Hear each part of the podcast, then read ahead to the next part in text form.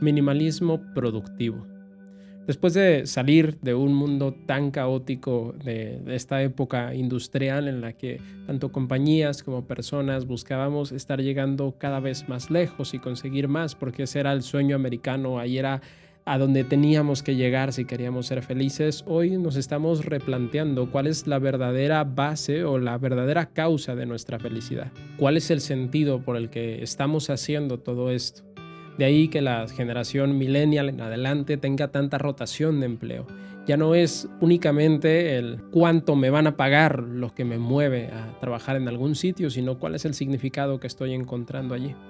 Y creo que independientemente de si tú estás en un puesto de responsabilidad contratando a otras personas, o si por el contrario, tú fuiste el contratado para ello, en realidad creo que ambas partes estamos buscando algo más profundo que simplemente ganar dinero. Pero el estar corriendo de una manera tan frenética no nos permite detenernos a descubrir esa razón detrás.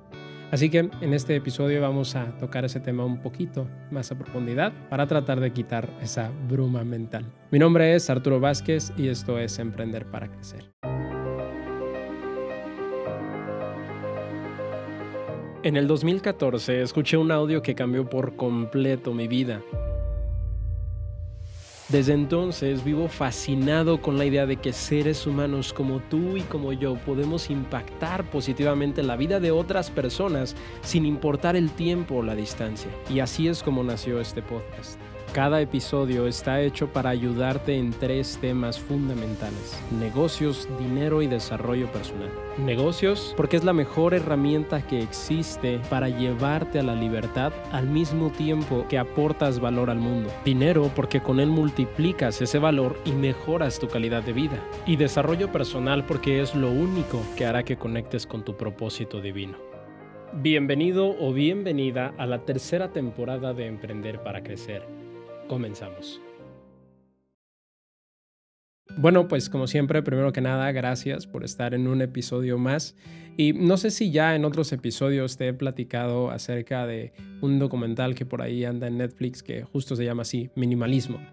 Y lo interesante, en resumen, de este documental es cómo puede transformar la perspectiva acerca de la felicidad, la plenitud, el éxito y la productividad el convertirte en alguien minimalista. Entiendo que este concepto o esta forma de vida no es para todos, pero el documental plantea un reto súper interesante y es deshacerte de una cosa cada día dependiendo del número de días durante 30 días. En otras palabras, te deshaces de una cosa el día 1, de dos cosas el día 2, de tres cosas el día 3 y así sucesivamente hasta cumplir 30 días. Si no has hecho ese reto antes, te invito a que lo hagas, pero la razón por la que hablo del minimalismo productivo es porque así como nuestra mente trabaja mejor enfocada en una sola cosa y no en mil tareas al mismo tiempo, de la misma forma creo que los resultados que ambos estamos buscando en este momento siempre caen en una de dos cosas, amor o miedo, placer o dolor. Pero como siempre es muy fácil responsabilizar a otros de nuestros propios issues. Tendemos a responsabilizar a las grandes empresas para que marquen cambios importantes en el mundo. Tendemos a responsabilizar a lo mejor a nuestro jefe o tal vez a nuestros empleados del grado de éxito o de falta de este que tengamos en el lugar donde estemos trabajando. Incluso de las condiciones laborales o del ambiente tendemos a culpar a nuestros compañeros de trabajo. Y lo peor es que las veces que volteamos hacia nosotros nos medimos con una vara tremendamente alta que es casi imposible alcanzar. Así que vivimos rodeados en un círculo de insatisfacción constante que pareciera que solamente se va a solucionar logrando más cosas o obteniendo más. Por eso creo que hoy más que nunca es importante el minimalismo productivo comenzar a deshacernos de una por una de las actividades que llenan nuestra agenda, de ese to-do list o de esa checklist que tenemos todos los días y que cuando no están llenas nuestras actividades parece que mágicamente nos llega una llamada, mágicamente nos llega algún pendiente y al final terminamos un día tras otro trabajando un montón pero no llegando a ningún lado. Y digo que no llegando a ningún lado porque incluso aunque cumplas muchas de las metas que tienes, de pronto cuando llegas allí tal vez no se siente tan bien como esperabas. O tal vez incluso antes de que llegues ya estás viendo más adelante. Nos enseñaron que eso era progreso. Nos enseñaron que esa forma de pensar nos iba a llevar muy lejos y sin embargo sentimos que no avanzamos. A lo que te estoy retando hoy en este podcast porque considero que es mucho más importante vivir para poder interiorizar un nuevo concepto que solamente leerlo o escucharlo en este caso. ¿Por qué no comienzas a despejar poco a poco tu agenda? Una actividad a la vez. Una junta a la vez. Una decisión a la vez. Creo que entre más subimos, más difícil nos es soltar y más difícil pareciera que nos es dejar liberado nuestro tiempo y parece un poco extraño, ¿no? Que de pronto tengas una semana o un día o dos días sin absolutamente nada que hacer, sin ningún mensaje que te llegue, sin ninguna notificación en el celular. Parece que ya no concebimos mucho nuestra vida sin ello.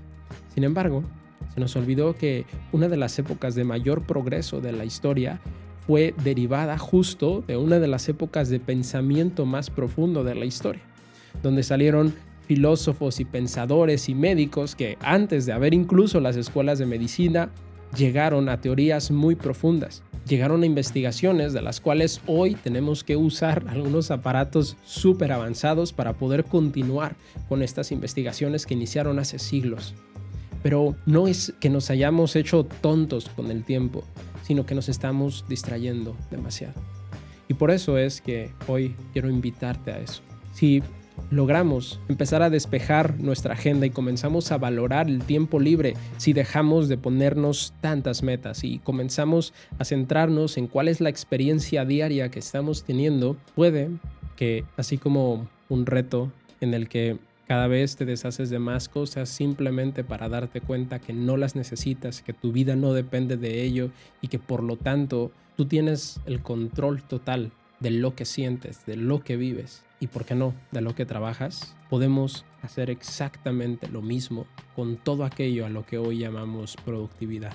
Dejar de estarnos castigando tanto.